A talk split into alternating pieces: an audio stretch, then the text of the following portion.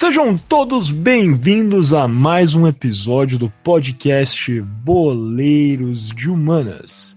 Lembrando que Boleiros de Humanas é um programa Podercast, a divisão de podcasts do jornal digital Poder 360.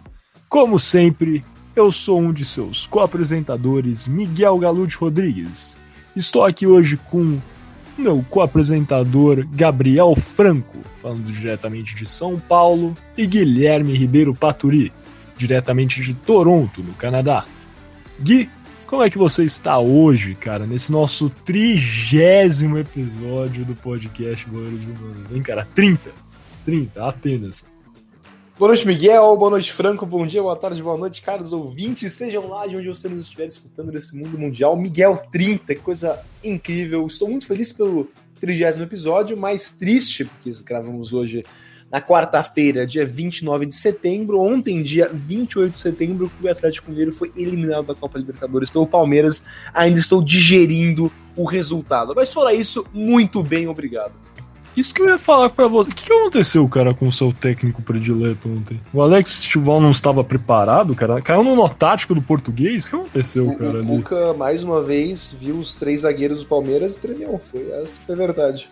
A verdade, cara, é que o Abel Ferreira aprendeu a como ser técnico com, com o Hernan Crespo, né? Porque depois que ele começou a copiar o sistema do Crespo, ele virou muito bom e o Crespo agora. O que aconteceu com o Crespo? Vamos perguntar agora pro nosso outro co-apresentador, o Gabriel Franco, vai falar um pouquinho de como é que tá esse sistema também do Hernan Crespo. Mas, Franco, conta aí como é que você tá nesse nosso trigésimo episódio aqui do podcast Boleiros Humanos, cara. Boa noite a todos, boa noite Gui, boa noite Miguel, boa noite a todos os São Paulinos e não São Paulinos que nos escutam aqui. É, queria falar que tô gostando do Crespo agora, cara. Achei que tá melhorando o sistema. Estávamos falando sobre isso em off agora. O sistema defensivo do São Paulo está cada vez mais sólido. É, vocês sabem que eu costumo utilizar um tom irônico nas minhas palavras, mas dessa vez não estou utilizando de tal tom irônico. É, inclusive, hoje serei bastante sério, com, com os senhores também. É isso aí, mas estou bem. E vocês dois, estão bem? Ah, tô ótimo, cara. É verdade isso, né? Esse trigésimo episódio, é, a gente pensou em fazer um tema talvez um pouco mais polêmico, um tema que a gente estava pensando fazer em, há já há algum tempo, é, porque realmente é um, é um, enfim, uma temática bastante recorrente aí em, em termos de análise esportiva é, e ciências sociais, no caso aqui, né, acho que primordialmente a gente tem aí é, questões como cidadania, deveres cívicos, até um pouco de é, sociologia, por que não, mas primordialmente aí o, a, o estudo do direito que é, né? A gente sempre faz esse suspense aqui, mas não tem porquê, porque vocês já leram o nome do, do podcast, como a gente falou anteriormente. A gente vai aqui falar hoje sobre o julgamento do O.J. Simpson.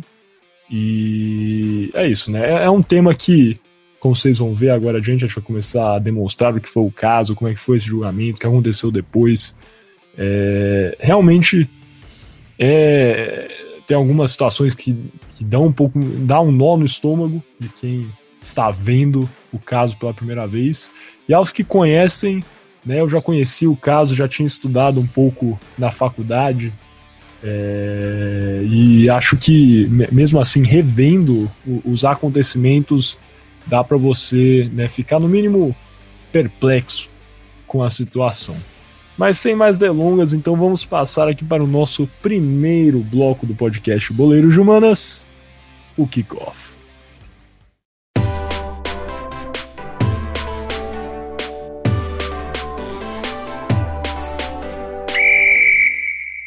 Muito bem, começamos então agora nosso primeiro bloco, nosso kickoff. Lembrando que você está ouvindo o podcast Boleiros de Humanas, um programa Podercast, a divisão de podcast do jornal digital Poder 360. E começamos então o nosso programa falando um pouco sobre o caso O.J. Simpson. Mas antes, é importante para nossos ouvintes entenderem brevemente quem foi esse jogador de futebol americano. O.J. Simpson, popularmente conhecido como o Suco, ou The Juice em inglês, foi um famoso jogador de futebol americano durante os anos 70 e 80. E ele é considerado por muitos um dos melhores running backs Opa, da história do esporte. Você falou que ele chamava o suco, mas você não explicou por que do apelido, cara. Você sabe o que ele chamava? The Juice? Eles chamam daí, de fato eu não expliquei. Porque em inglês, OJ é um jeito de chamar suco de laranja. É isso. E ele também, né, Exatamente. né? Bebia suco de laranja, óbvio. Ele era um cara que vocês vão ver. Né, era muito, assim, acho que era bem marqueteiro, para usar um termo até meio chulo, assim, mas era um cara que gostava de, de se vender, ele tinha toda uma persona. E just também, né, em inglês, tem muito a ver quando falam que a pessoa tá just, que ela tá bem energizada, ele era um cara muito explosivo, né, o que vai falar agora né, da, da posição dele, de running back, etc, mas ele é um cara que jogava com muita explosão, muito vigor físico, então tinha todas as conotações aí do porquê do suco, né, Gui? Exatamente. E, como eu ia dizendo, ele é considerado um dos melhores running backs da história do esporte. E o running back é justamente uma posição que é, requer bastante vigor físico, bastante explosão, e ele tinha bastante dos de ambos. E ele chegou a seu auge quando jogava pelos Buffalo Bills, franquia na cidade de Buffalo, no, estado, no estado de Nova York, é, onde ele jogou entre 1969 e 1978 e a partir de 78 OJ também jogou no San Francisco 49ers por creio que três temporadas até sua aposentadoria. E apesar de nunca ter vencido a liga, OJ detém diversos importantes prêmios individuais da NFL. Ele foi MVP, ou jogador mais valioso da NFL, em 1973. Ele foi o melhor jogador ofensivo também em 1973 e foi cinco vezes eleito o melhor jogador de sua posição entre 1972 e 1976. E além disso, ele foi cinco vezes é, incluído na equipe All-Star da NFL. É isso entre os anos também de 72 e 76. Então pode-se observar que Simpson foi um jogador extremamente talentoso. Mas em 1982 ele se aposentou depois de 13 temporadas. E logo depois de sua aposentadoria, Simpson se casou com a sua amante e namorada Nicole Brown. Juntos, Simpson e Brown tiveram dois filhos e ficaram casados por sete anos até se divorciarem em 1992. E o casamento dos dois foi extremamente problemático devido principalmente ao comportamento abusivo de OJ. Ao se casarem, Simpson obrigou Brown a assinar um pacto antinupcial extremamente duro e rigoroso, indo até o ponto de proibir Brown de ter um emprego enquanto eles estivessem casados. E além disso, Simpson batia em Brown frequentemente, chegando até a quebrar seu braço em uma briga. Ele agredia ela corriqueiramente em público e na frente de familiares e amigos, e é claro, quando estavam a sós também. De acordo com investigadores, houveram 62 casos de abusos domésticos e a polícia só foi informada de 8, com Simpson chegando a ser preso em uma ocasião. O problema para Brown, ela não denunciava OJ, porque ela se sentia pressionada, porque o seu, ela dependia muito financeiramente dele. E por isso deixava, por muitas vezes, as agressões, é, de certa forma, passarem em branco. Mas em 1992, Brown entrou com um pedido de divórcio, citando como razão diferenças irreconciliáveis com seu então marido. E agora, depois de entender né, o passado abusivo de OJ e sua carreira como jogador, Vamos ao caso do assassinato em si. Dois anos após o divórcio, no dia 12 de junho de 1994, ambos, Simpson e Brown, foram assistir ao recital de sua filha Sidney. Brown e sua família foram ao restaurante jantar depois do recital, mas Brown não convidou O.J. Simpson, que foi ao McDonald's com um amigo que estava morando com ele em sua casa, Cato Kalen. Vizinhos da casa de Brown nessa noite disseram que ouviram o cachorro dela latir freneticamente. E por volta de meia-noite, vizinhos encontraram o cachorro de Brown fora da casa. O cachorro levou os vizinhos de volta para a casa da sua dona, e, e a casa estava com a porta escancarada. Dentro, os vizinhos encontraram o corpo de Brown. O corpo de um amigo que também estava com ela, Ronald Goldman, também foi encontrado. Na mesma noite, O.J. Simpson pegou um voo de Los Angeles para Chicago às 11h45 da noite. E depois que vizinhos descobriram os corpos de Brown e Goldman, Simpson foi contactado para ser informado da morte e para buscar seus filhos que estavam na casa de Brown na mesma noite. E quando informado sobre o assassinato de sua ex-esposa, OJ, apesar de aparentar triste, não pareceu aos investigadores estar muito alarmado do fato. OJ então voltou para Los Angeles para prestar depoimento, até que, no dia 17 de junho, três dias depois do assassinato, a LAPD, ou a Polícia de Los Angeles, avisou o advogado de OJ que ele tinha até o fim daquele dia para se entregar. E depois, nesse dia, o Miguel Ventat, vimos uma das cenas mais, bem, bizarras de perseguição policial da história, mas isso o Miguel vai entrar no nosso Toco Me Voe. Franco Miguel, algo a, a, dizer sobre a carreira do, do O.J. Simpson, sobre os Buffalo Bills, algo? É, eu acho que, né, você tá perguntando do Buffalo Bills, Buffalo Bills aí é uma grande franquia da NFL, com certeza, só que tem a sina de chegar a, a, a vários Super Bowls e nunca ter sido campeão, né? Era até pouco tempo a franquia americana a ter chegado a mais finais de uma liga sem ser campeã, se eu não me engano. Agora foi ultrapassada há pouco tempo pelo meu New England Revolution. New England Revolution chegou já a cinco finais da MLS e nunca foi campeão. E inclusive o New England Revolution é o time um dos times de futebol que mais vezes chegou numa final importante assim perdeu. Só perde para a famigerada Juvice, a Juventus de Turim, chegou a nove finais da Champions League e só tem dois títulos. Sabia dessa? A Juve tem seis vices, cara. A Juve é, é difícil, é, é, difícil. Todos querem ser Milan, mas alguns têm que ser Juve, cara.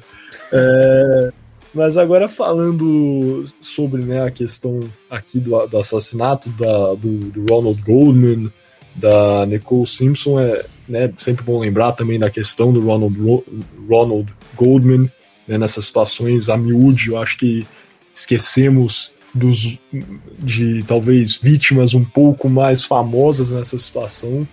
É, e bom lembrar também que além da Nicole, o, o Ronald Goldman também estava aí, né, foi uma vítima, infelizmente.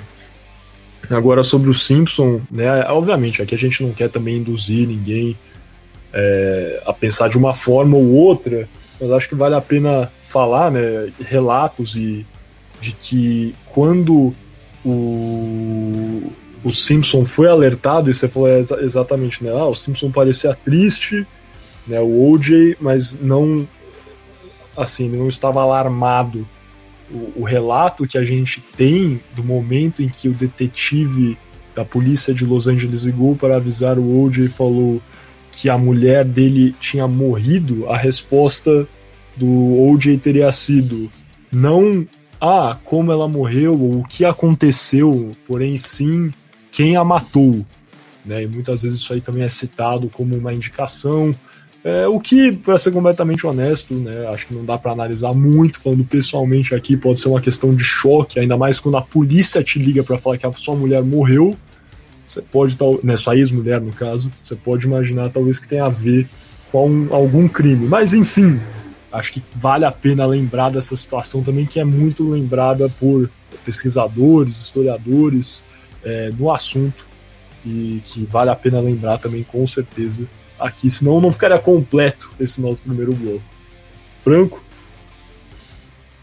Eu acho que você, você deu uma sobrevoada boa nos pontos, é, principalmente os pontos que tangem no caso é, do assassinato em si, né? Que eu acho que você vai é, decorrer mais abertamente sobre agora. Então, não vou, não vou me estender aqui. Muito bem com essa recapitulada da história dos Buffalo Bills e sobre o depoimento e a reação do O.J. Simpson, passamos para o nosso segundo bloco, o nosso Toco e Me.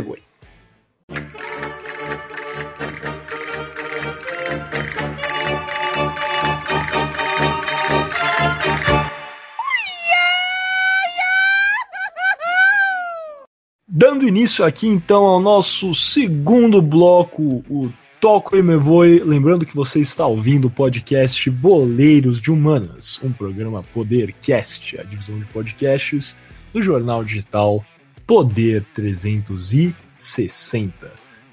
Como o Gui bem falou, no dia 17 de junho, é um dia que marca, assim, é, é realmente importantíssimo nessa nesse cronograma do assassinato da Nicole Simpson, Nicole Brown e do Ronald Goldman, é, o OJ é denunciado pelo homicídio da Nicole e do Ronald Goldman.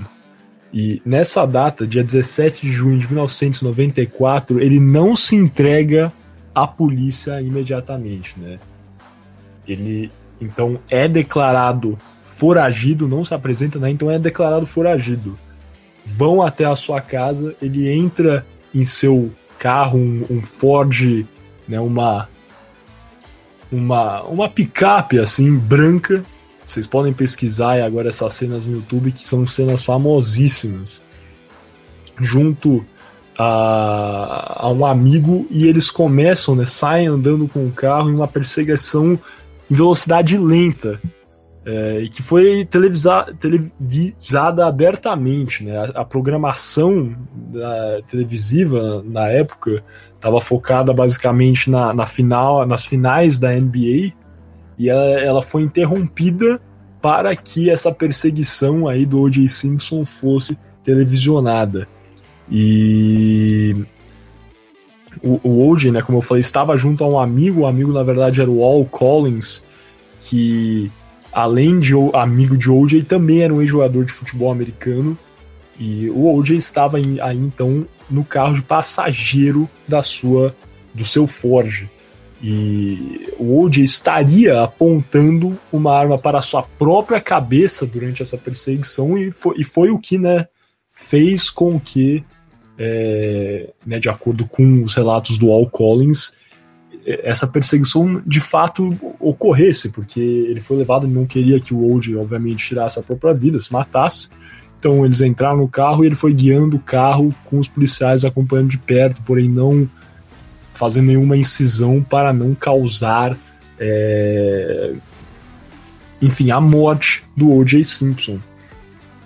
Tem uma ligação bem famosa do detetive da polícia de Los Angeles, Tom Lang, e o O.J. Simpson, na qual o detetive tenta acalmar o ex-jogador e, e, pede né, para que ele, para que o O.J. abaixe a arma e aceite ser levado pela polícia. E na, na gravação dá para ouvir né, o, o, Tom Lane conversando com o O.J., pedindo para que, enfim, informando que ele não é o. que, que tudo vai ficar bem, que ele tem que se entregar que ninguém vai se machucar, ninguém precisa se machucar, e o OJ responde que ele é, é quem merece, né, que merece sofrer, basicamente.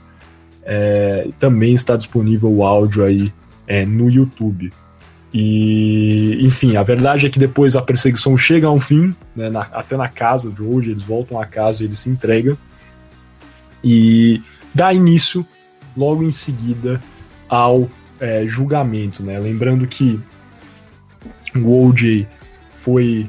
Né, né, isso aí foi no dia 17 de junho de 1994, o julgamento é, iniciado no dia 9 de novembro de 1994. Ele passou um período aí é, encarcerado, esperando aí realmente a formação é, do júri, né, as, as decisões, né, a fase pré-processual aí, é, desculpa, é, né, antes do, do, do julgamento em si.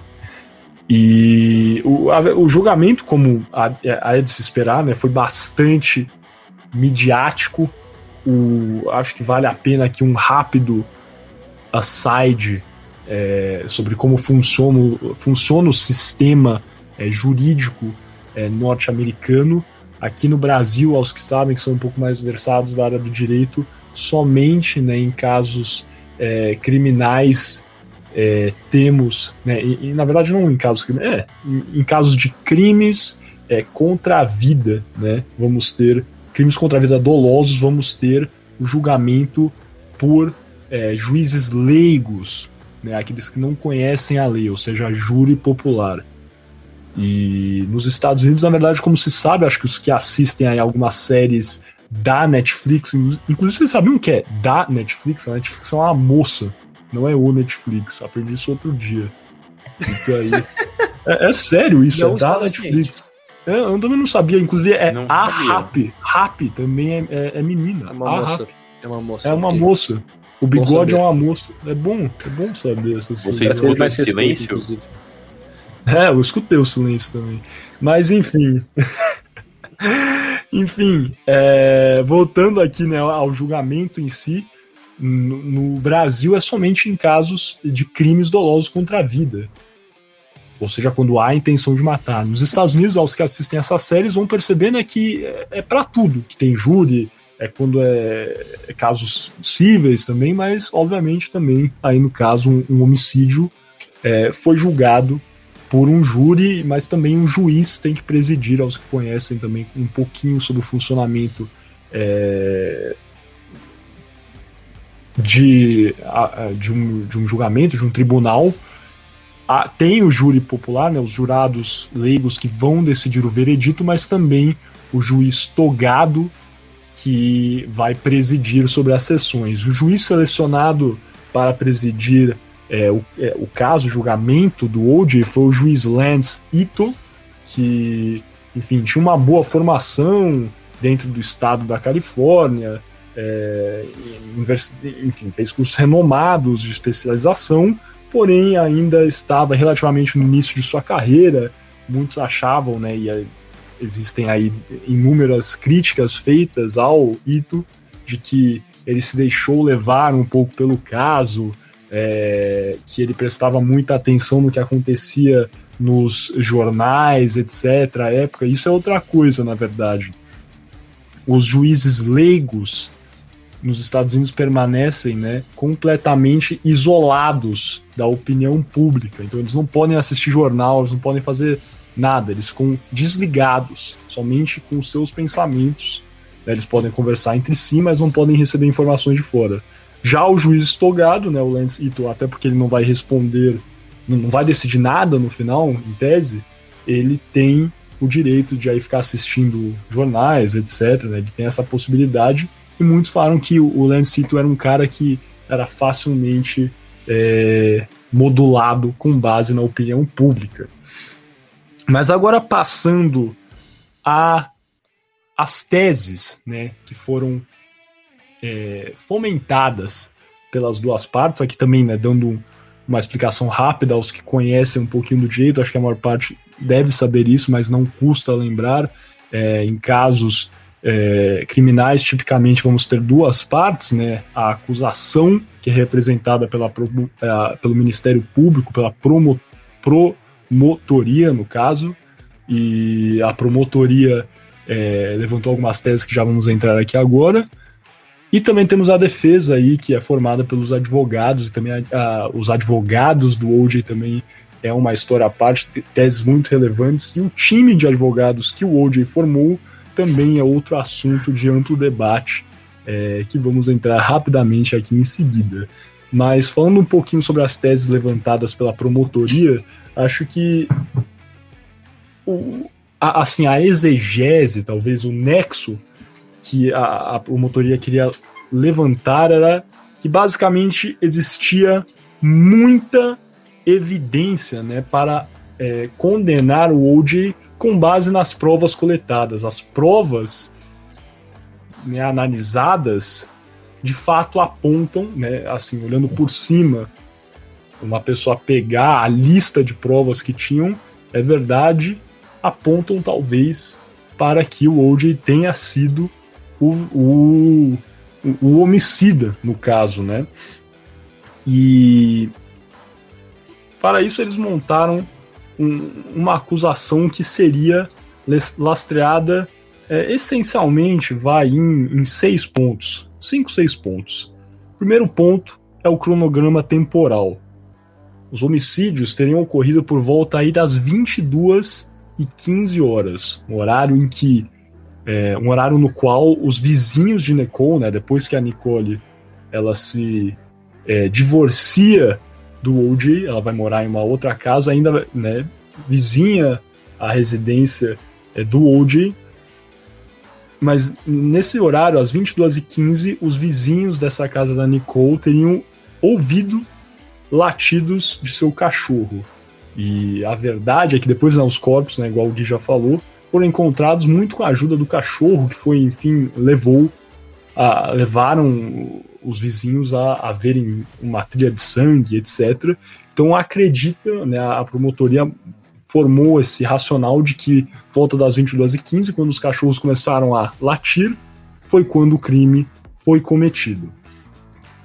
O OJ teria então tido tempo de cometer o crime às 22h15, se livrar de qualquer evidência mais clara do cometimento e chegar em sua casa às 23 horas. Como o Gui bem falou, às 23h45 ele pegou um voo partindo de Los Angeles para Chicago e às 23 horas ele recebeu um motorista de limusine que o levaria para o aeroporto.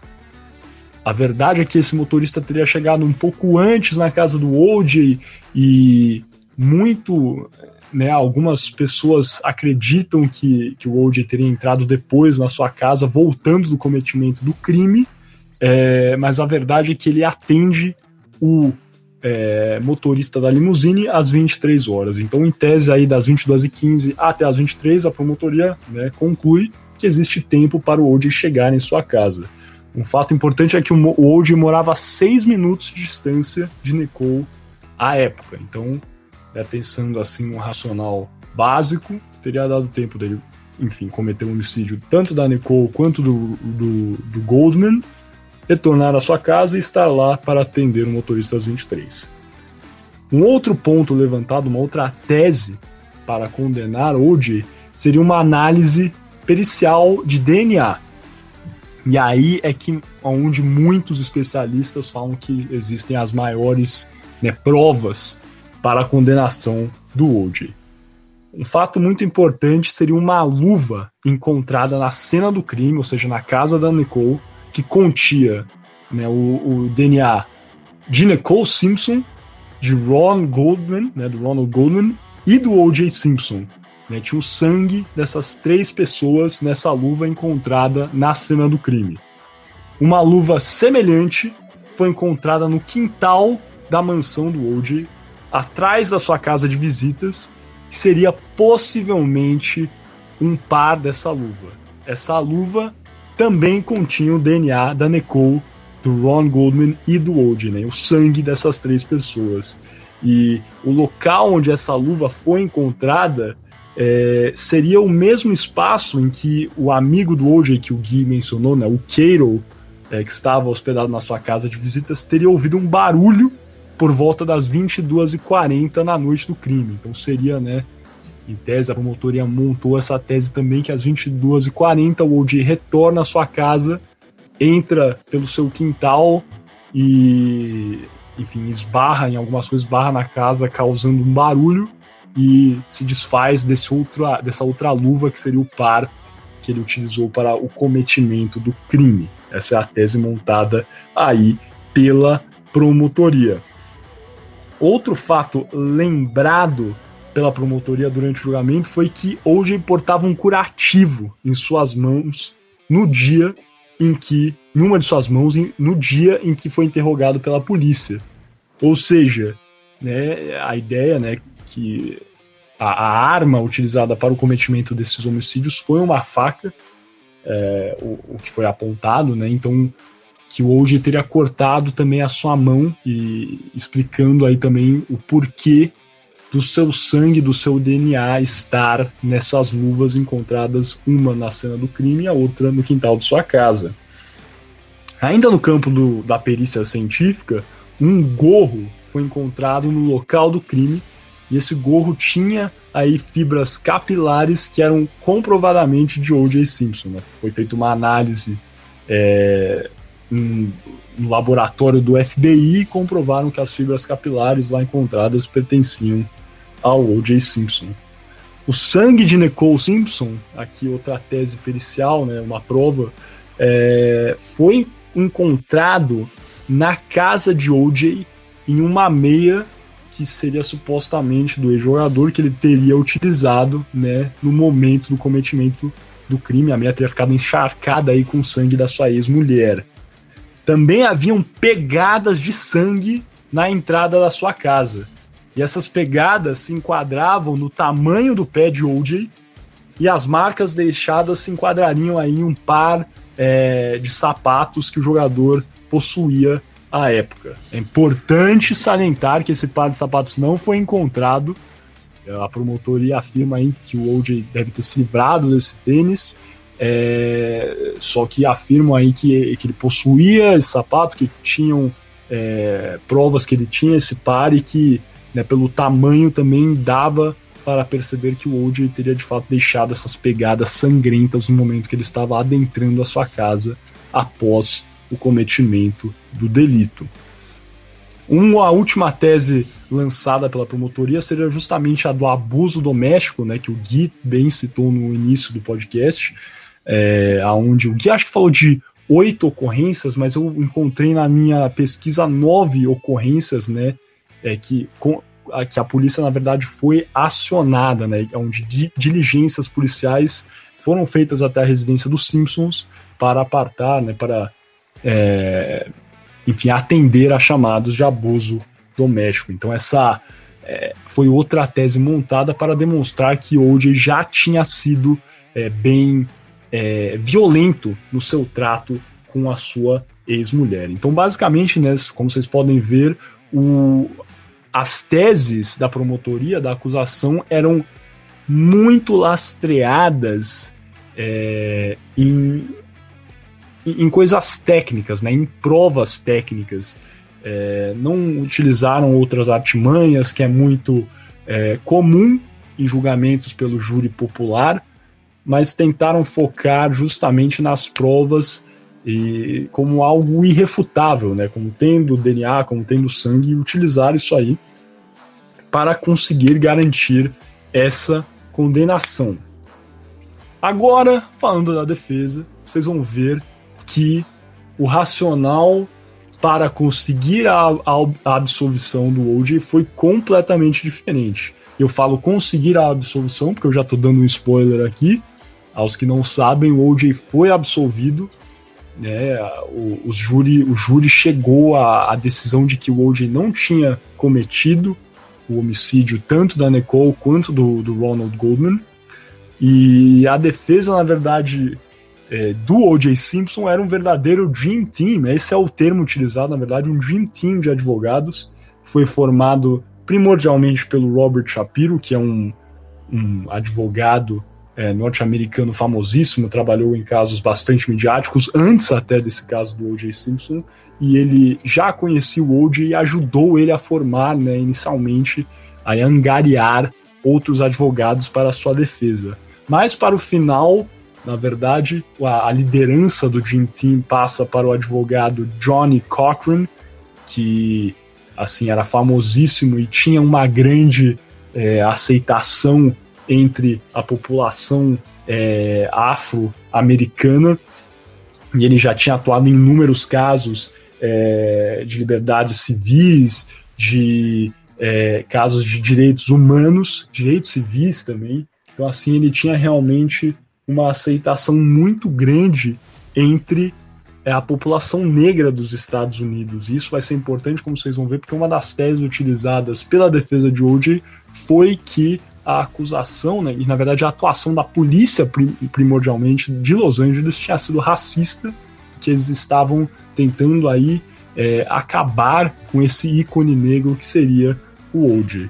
Mas para falar um pouco, né, não colocando aqui a carroça na frente do cavalo, voltando ao Dream Team, temos o Robert Shapiro, o Johnny Cochran, o Francis Lee Bailey Jr., que era um outro advogado também conhecido por atuar em casos criminais é, midiáticos, é, o Alan é, Dershowitz, que assim foi é, professor de Harvard desde os anos 60 até os anos até 2013, Alan Dershowitz aí né, foi professor de Harvard também, aí especialista no direito criminal, no direito constitucional dos Estados Unidos.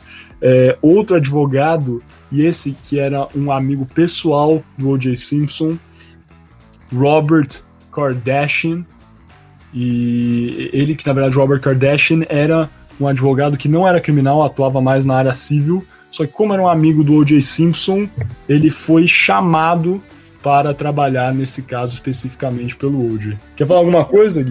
Miguel, é, só, é, vocês não ouviram o nome errado, é Kardashian mesmo, Robert Kardashian, que é pai da socialite, barra celebridade estadunidense Kim Kardashian, e, bem, pai de toda essa... de parte da família Kardashian, que tem o show, Keep, o... É, o show na televisão, Keep Up with Kardashians, é, que fez bastante sucesso. Acho que vai acabar, ou acabou recentemente. Acabou? Eu não, não sabia. Eu, é, esse é um, é um, dos programas que eu nunca assisti um episódio, vou confessar, cara. Assim, já assisti acho que partes, quando eu tô numa rede social, aparece um vídeo lá delas brigando por um suco verde, alguma coisa do tipo. já assisti. Mas nunca assisti um episódio em si, confesso. Mas é verdade, Robert Kardashian é pai da Kim. É pai. Eu não vou saber os nomes agora. Acho Chloe, que é chamada Chloe. E tem uma outra com K também, né? Todas são com K. E Rob. E todos têm K e tem ah, um Rob. E o Rob. É verdade. Eu também e daí assisti. tem as duas que não são filhas dele, né? Que são filhas Isso, da Caitlyn Jenner. Que é a Kylie e a. Como é o nome da outra? Kendall. Kendall. Cara, a gente tá. Boleiros de humanas aqui, ó, quebrando um pouco desse clima, que é bom de quando a gente fazer uma piadinha, porque realmente tá meio sombrio aqui o clima. Mas. O, o, boleiros, colei... tam, boleiros também é fofoca, cara. É isso. É. Eu, eu colei o Keeping Up the Kardashians, acabou dia 20 de junho de 2021, então nos despedimos da série tem meses. É, é a série que eu nunca assisti, mas já tô com saudades, cara. Essa Se é vocês liberarem pro Boleiro de Humanas virar um área de fofoca, eu não vou parar de falar. Você tá assistindo a Fazenda, Franco? E não pode falar disso aí, cara. É de outra emissora aí. Não, não, não dá, não. Não, não, pode falar isso, não. Pode, pode falar, é da Record. Tô falando, Lógico que eu estou vendo a Fazenda, meu querido. Eu vejo todo tipo de reality show que você imagina. A gente já falou do BBB aqui. Porque a gente, porque não, tô brincando, já... eu nunca ouvi. Ah, tá. Mas já falou do BBB aqui, por que a gente não ia poder falar de, de A Fazenda também? Ah, não sei entendi. lá, né? Vai saber. É, mas a gente falou de BBB aqui mesmo, né? Acontecendo, cara. Enfim, Voltando então a esse caso sombrio, é... além do Robert Kardashian, temos aí no Dream Team o Sean Hawley, o Carl E. Douglas, o Gerald Wellman, todos imponentes advogados é, com atuação no direito criminal, e também o Barry Sheck e o Peter Nelford, que foram dois advogados contratados porque eles focavam explicitamente, né, especificamente em atuação tecnocientífica, eles eram especialistas em perícias, então eles foram contratados justamente para contrapor essas teses é, da promotoria que eram muito lastreadas nas provas de DNA, etc. E esses dois fizeram essa defesa é, para é, desconstruir tudo que a acusação tinha feito.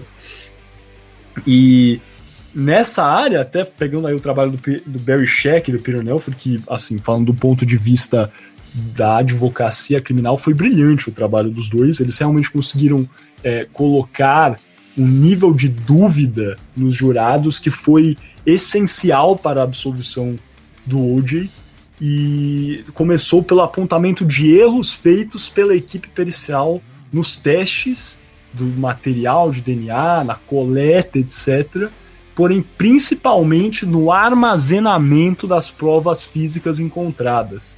Né, eles conseguiram aí é, um, né, o que no, no, direito se chama de cadeia de custódia, né, que é realmente a linha é, estrutural de onde a sua prova foi mantida durante todo o processo de testagem, etc., armazenamento, e eles conseguiram essa cadeia de custódia e viram que é, os objetos, como as luvas, por exemplo, não foram lacrados de forma correta, tinham a exposição a partículas do ar, etc., foram deixadas dentro de uma van da polícia científica por horas, não seguindo o protocolo de armazenamento via congelamento, etc., correto, e outro ponto que eles levantaram, que é bastante importante, é que a luva foi congelada, descongelada por diversas vezes para análises, é, outras análises. Então, assim, realmente é,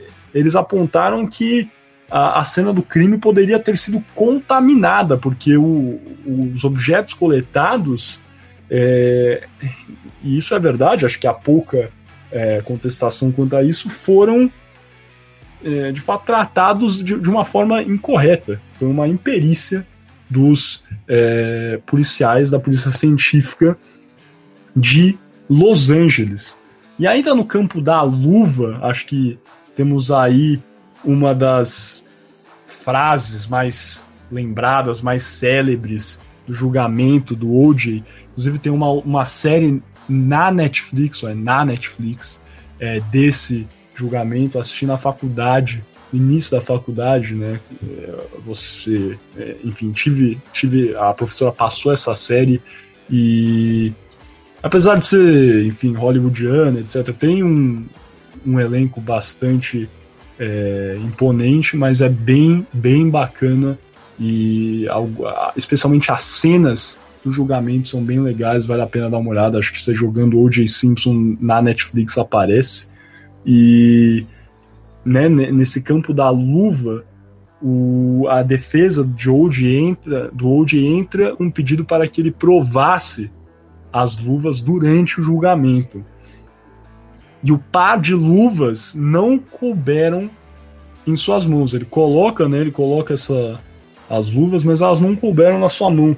Daí a, tem uma frase famosíssima do advogado Johnny Cochran que ele fala: If it does not fit, you must acquit. Né? Em inglês rima realmente o Johnny Cochran, como eu falei, ele, ele tinha né, toda uma pegada de, de ser bastante teatral, por isso que ele tinha uma grande aceitação também. É, mas traduzindo para o português seria se elas não cabem, vocês devem inocentá-lo. Né? If it does not fit, you must acquit. Acquit seria aí absolver, inocentar. É, isso foi lembrado, né? Pô, se as luvas aqui ó, não estão cabendo na mão do Old, como é que poderiam ser dele para é, que ele poder, né, tivesse utilizado elas para o cometimento do crime? É impossível, ele não teria esse par de luvas pequeno, nunca teria comprado. Algumas pessoas especialistas afirmam que isso aí também tem a ver com o armazenamento das luvas, que o congelamento, recongelamento, é, descongelamento, etc. Todo esse processo que foi congelando, descongelando, acabou causando o encolhimento das luvas o que confesso né, é, é, possível, não, não sei exatamente como é que funciona esse processo de encolhimento de, de couro, porém que de fato elas não cabiam na mão do OJ, é, isso é incontestável.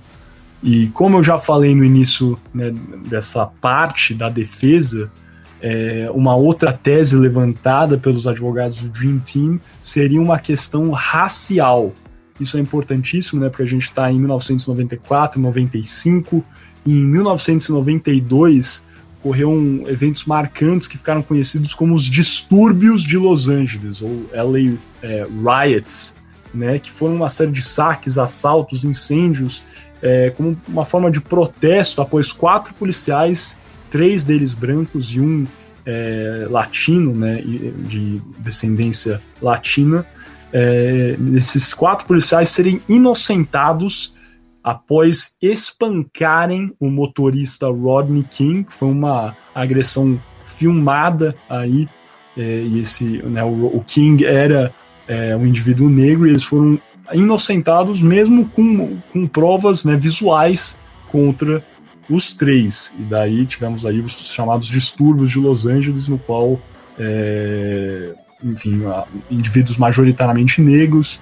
afro-americanos, saquearam como uma forma de protesto e realmente insatisfação é, quanto a, essa, a esse racismo né, institucional na polícia de Los Angeles. E a defesa, então, se aproveitando também né, desse é, momento bastante conturbado é, da polícia de Los Angeles quanto a questões raciais. Eles queriam demonstrar justamente que a polícia de Los Angeles era racista, né? Que eles estavam fazendo isso, né? Que tudo isso, é, é, essa coleta de provas, é, teria sido feita, né? De uma forma plantada para conseguir é, a condenação de um negro, um negro que é, na opinião deles, né, tinha conseguido né, é, realmente atingir um nível de sucesso na vida que isso, né, a, o que a defesa vendeu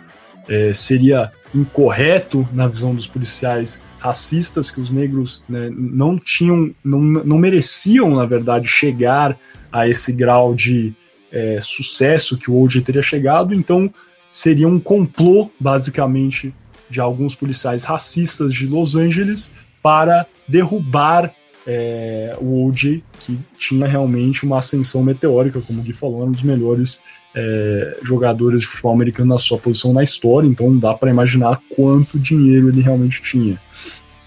É, e nesse caso, né, eles apontaram aí um, um fator relevante seria é, que teria tido um, um desrespeito a um princípio aí inabalável do direito, que é o indúbio pro réu, né, que é um, é um brocado latino, aí o pessoal da área de direito gosta de falar essas frases em latino, mas em, em, em latim, mas acho que é, dá, é, alguns já devem conhecer, mas traduzindo é, indúbio pro réu quer dizer na dúvida pro réu, né, então na dúvida você tem de é, decidir a favor do réu no jeito criminal, e o que teria sido esse desrespeito é que após o Old retornar, após ele, né, ele se entrega à polícia, né, depois daquela perseguição em velocidade lenta, ele foi algemado e que né, isso aí foi uma, uma questão muito negativa para a imagem dele, ter essas fotos dele algemado, etc. E que isso aí demonstrava já uma é, e na verdade, né, ele teria sido algemado até na volta dele de Chicago. Tinha até esquecido dessa parte.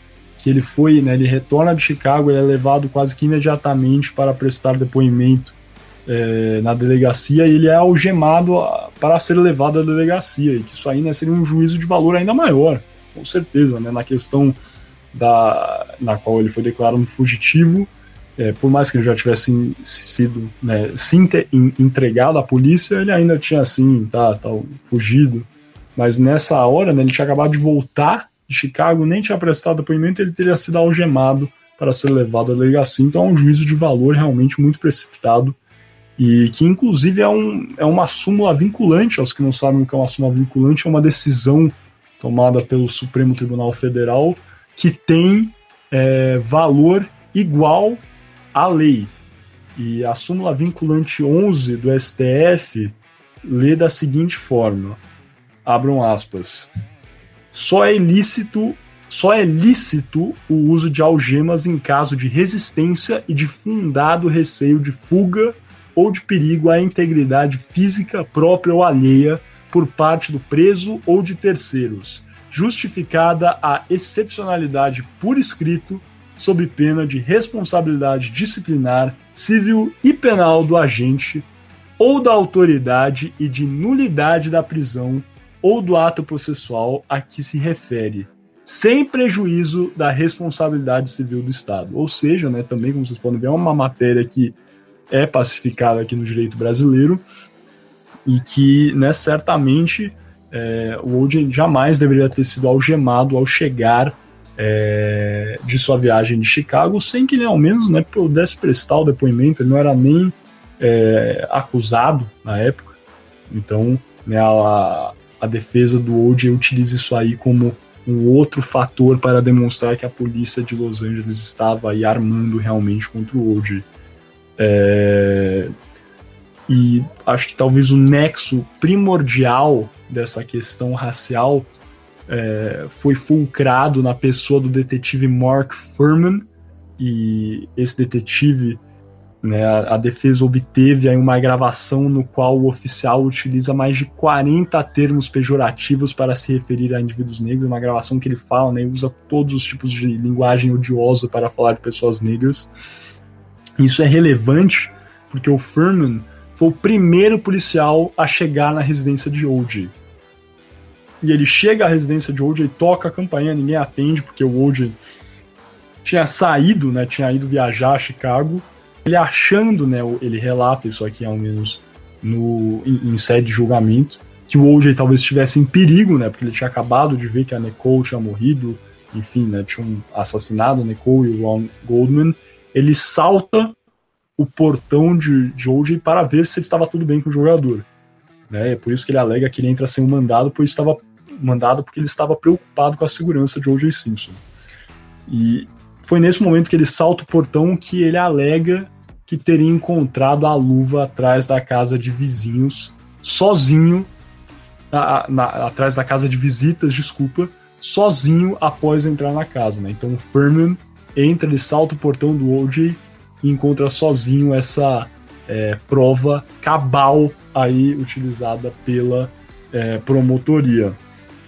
E a defesa, então, né, usou isso aí, né, usou essa, essa gravação, esse histórico do Mark Furman para é, realmente alegar que o detetive teria plantado a luva, assim como o restante das provas encontradas na casa do OJ, para garantir aí, né, esse plano contra o, o ex-jogador de futebol americano, justamente porque a polícia de Los Angeles tinha né, essa grande quantidade, né, a, como alegava a defesa do O.J. Simpson, de indivíduos racistas, sendo o detetive Mark Furman um deles. E né, sobre essa questão da luva, primordialmente, temos uma citação aqui do Christopher Dorden, que era procurador do estado da Califórnia, trabalhou no caso, é, junto a Martha Clark, que foi uma outra a procuradora que trabalhou no, no caso, e abrem aspas, isso aqui que é uma tradução livre. Essa tese irá fazer uma coisa. Ela irá mexer com os jurados negros. Colocará uma indagação em suas cabeças. De qual lado você está? Do establishment ou dos irmãos?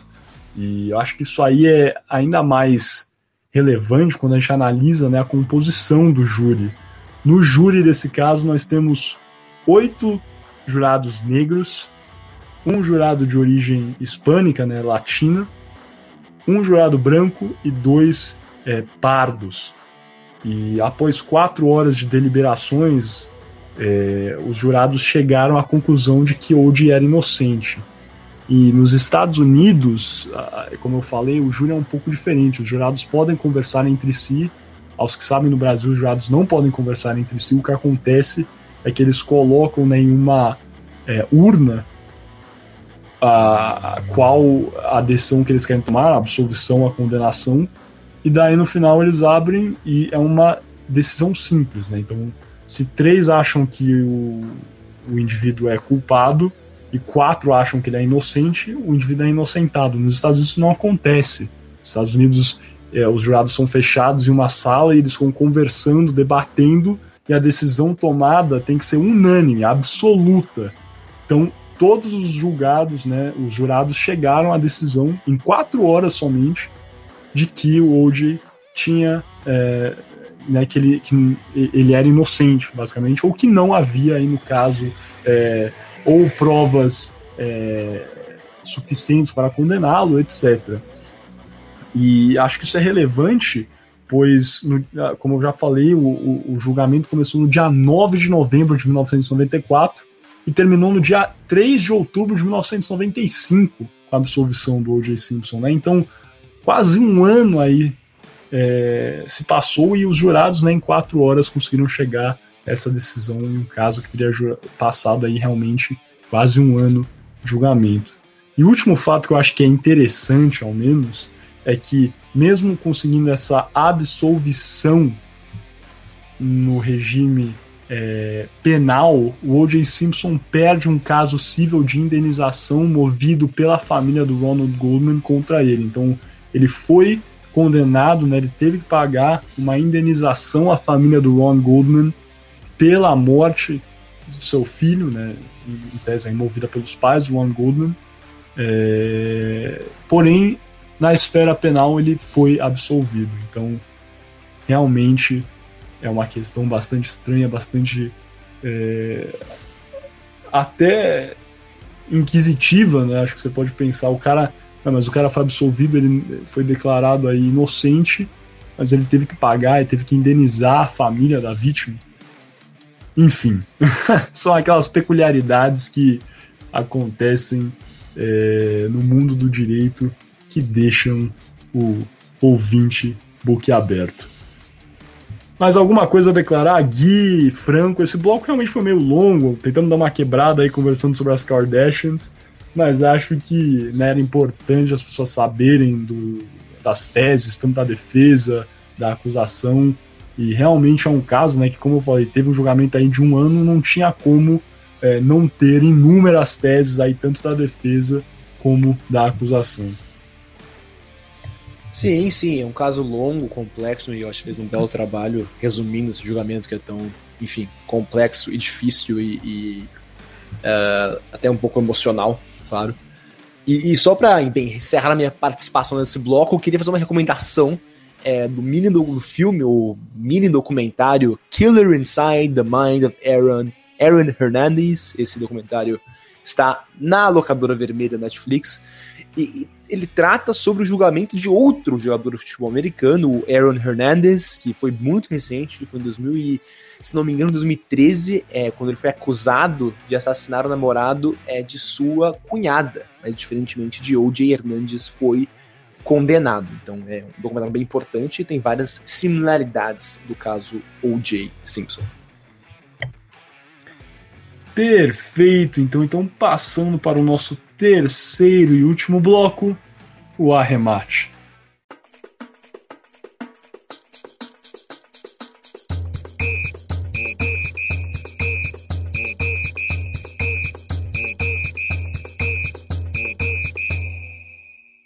Sejam bem-vindos ao Arremate, é, no qual hoje faremos um sobrevoo sobre alguns pontos importantes que aconteceram pós-julgamento é, do, do nosso O.J. Simpson.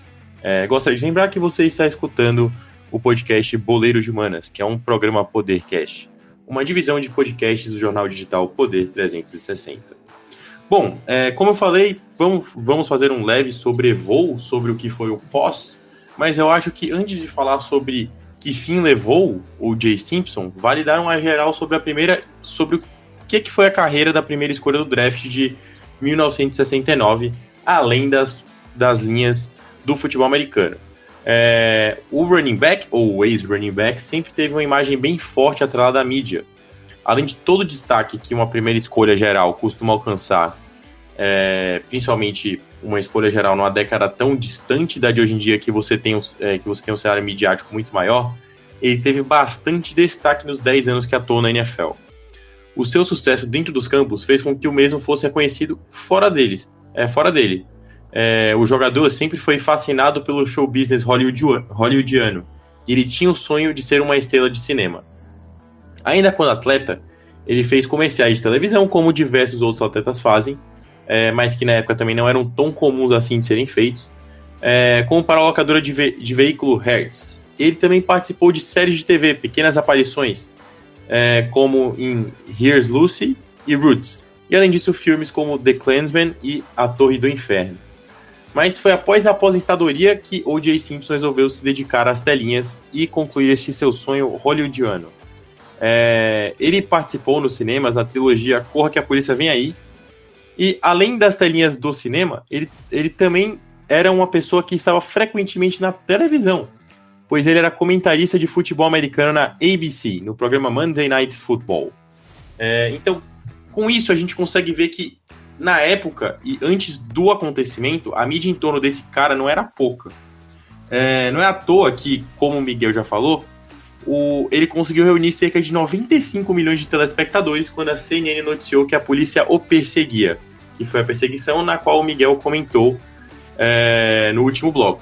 A transmissão foi de tamanho e dimensão, que, como o Miguel já falou, interrompeu a, o jogo 5 da, das, NBA, da, das finais da NBA. E além disso, a cerimônia de abertura da Copa do Mundo também foi interrompida. A Copa do Mundo que acontecia nos Estados Unidos e acontecia em 1994. É, e eles foram interrompidos apenas para a transmissão desse acontecimento. Fora isso, que não é pouca coisa, é, ele também reuniu cerca de 100 mil pessoas, divididas entre TV e rádio, é, das quais acompanharam o seu julgamento. E que o desfecho já foi apresentado, é, mas no caso eu acho importante vinculá-lo a essas cenas pós-crédito, podemos falar assim. É, bom, vamos lá. Falando sobre o julgamento em específico agora, sobre o caso Nicole e Ron, que o, que o Miguel acabou de descrever muito bem. É, ele recebeu muito destaque midiático, como se pôde ver, é, e recebeu o nome de O Julgamento do Século. Ele se tornou inclusive uma produção televisiva. O.J. Made in America é um filme documental dividido em cinco episódios, lançado em 2016 para o 30 for 30 da ESPN Films. A obra conta a história do O.J. Simpson como jogador e também sobre o assassinato de Nicole Brown e Ron Goldman. É, essa obra documentária ganhou o Oscar de melhor documentário em longa-metragem em 2017. Já o The People versus O.J. Simpson, é, American Crime Story, é a primeira temporada de uma série ficcional da FX, estrelada por Cuba Gooding Jr., que interpreta O.J. Simpson e também foi lançado em 2016. Então vale ressaltar que após o acontecimento, há muitos anos após o acontecimento, diversos filmes foram inspirados neste assassinato. Então, ele é algo que gerou tamanha dimensão de espanto da população americana na época, que até hoje é comentado em diversas redes televisivas e quando ocorrem atualizações, por menores que sejam elas. É, mas depois de desenrolar do julgamento, então vamos já falar sobre as cenas pós-crédito do julgamento, podemos falar assim, é, que já foi comentado anteriormente.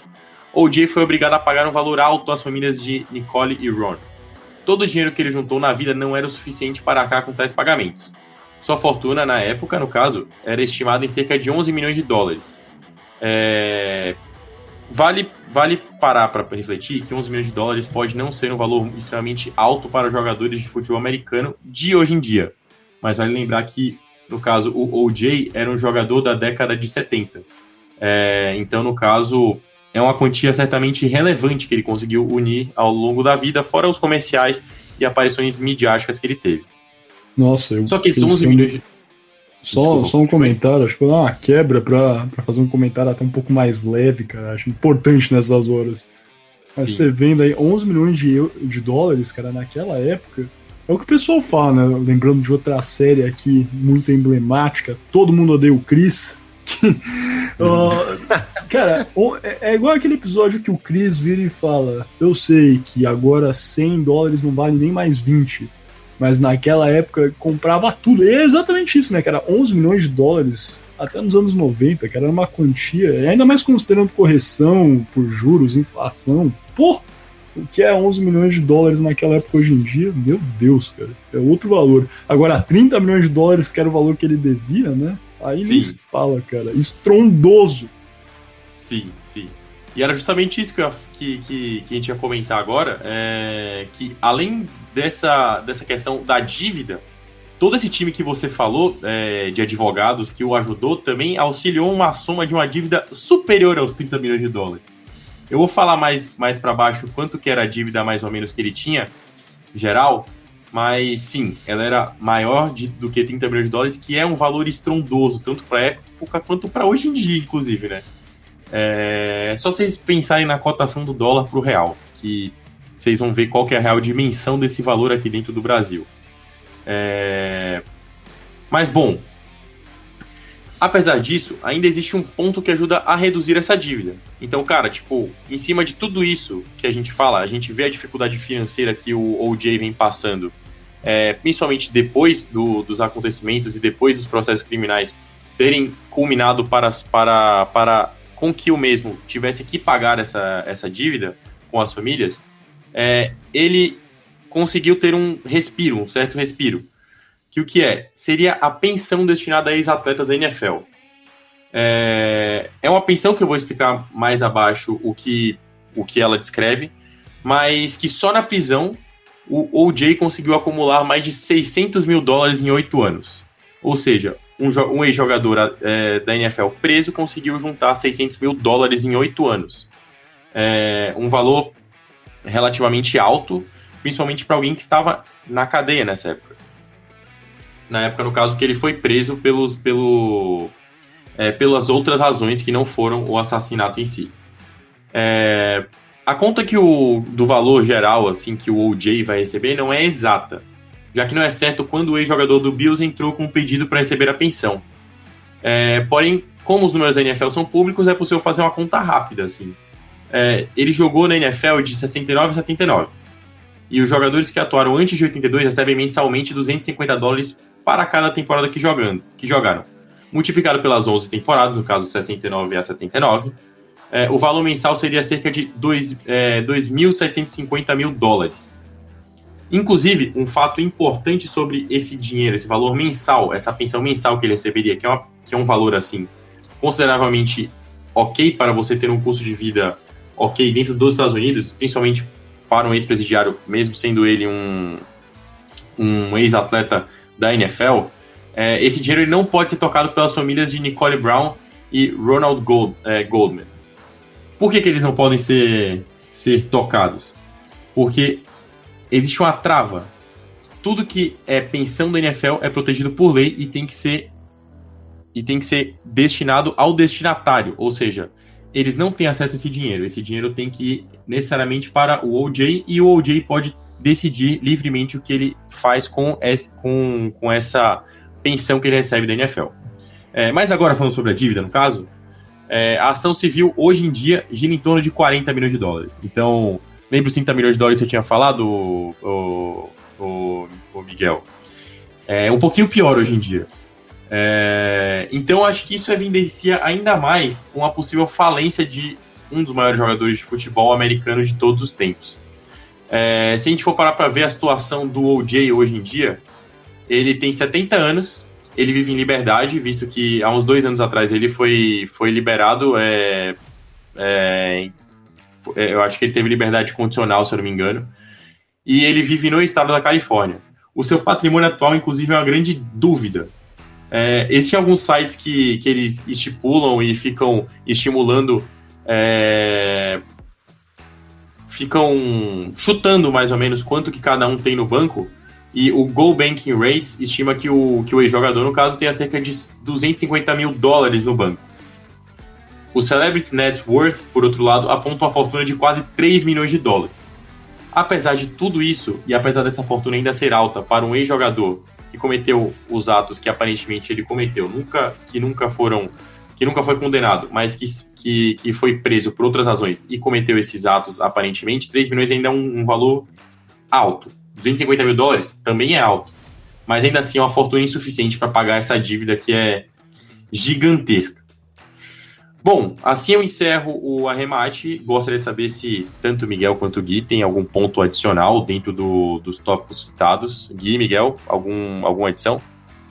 Eu só queria adicionar, Franco, que você mencionou mais no começo sobre como, como a CNN transmitiu ao vivo é, a perseguição e tudo mais. É, essa época, no começo dos anos 90, foi quando surgiu, é, não surgiu, mas ficou bastante popular o conceito da CNN e de outras emissoras norte-americanas de notícias 24 horas por dia. Uh, e, e, isso, que era uma certa novidade, afetou muito a opinião pública americana anos, durante os anos 90. E, e por exemplo, uh, no começo dos anos 90 tivemos a Guerra do Golfo, e quando a CNN transmitiu ao vivo é, milhares de refugiados curdos é, no topo de uma montanha entre o Iraque e a Turquia, é, a opinião pública fez com os Estados Unidos, bem, foi uma das, uma das coisas que fez os Estados Unidos agir é, contra o, o, governo, contra o Iraque. E, e, o mesmo aconteceu aqui, ó, eu imagino, como a CNN surgindo como um meio de comunicação popular uh, foi bastante chocante para o povo americano ver é, O.J. Simpson, jogador de futebol americano extremamente famoso, bem, sendo perseguido pela polícia de Los Angeles.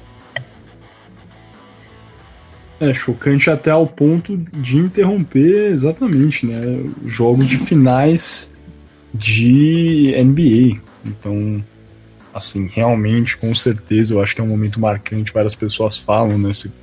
Assiste documentários, assiste vídeos que os indivíduos descrevem como um daqueles momentos que né, você sabe onde você estava quando você ouviu que o OJ estava fugindo da polícia no seu carro a, sei lá, 50 km por hora em Los Angeles, fugindo, né, entre aspas. É, mas chocante, com certeza. Eu acho que esse caso inteiro, né? Uma das palavras que poderia ser utilizado para descrevê-lo é chocante. né? Um caso que é chocante no início, ele fica mais chocante, ele fica cho ele ainda é chocante no final. É, eu não me arrisco a fazer assim algum juízo quanto a se o OJ teria cometido crime ou não. Eu também não sou nenhuma espécie de é, adivinha, mandinar, etc., para saber o que de fato pode ter acontecido ou não. É, acho que os argumentos, as teses de ambas as partes foram relevantes, foram avaliadas com base em um, em um contexto histórico aí primordialmente esse aí da questão racial, né? Acho que os distúrbios de Los Angeles em 1992 contribuíram fortemente para o veredito que tivemos no julgamento do O.J.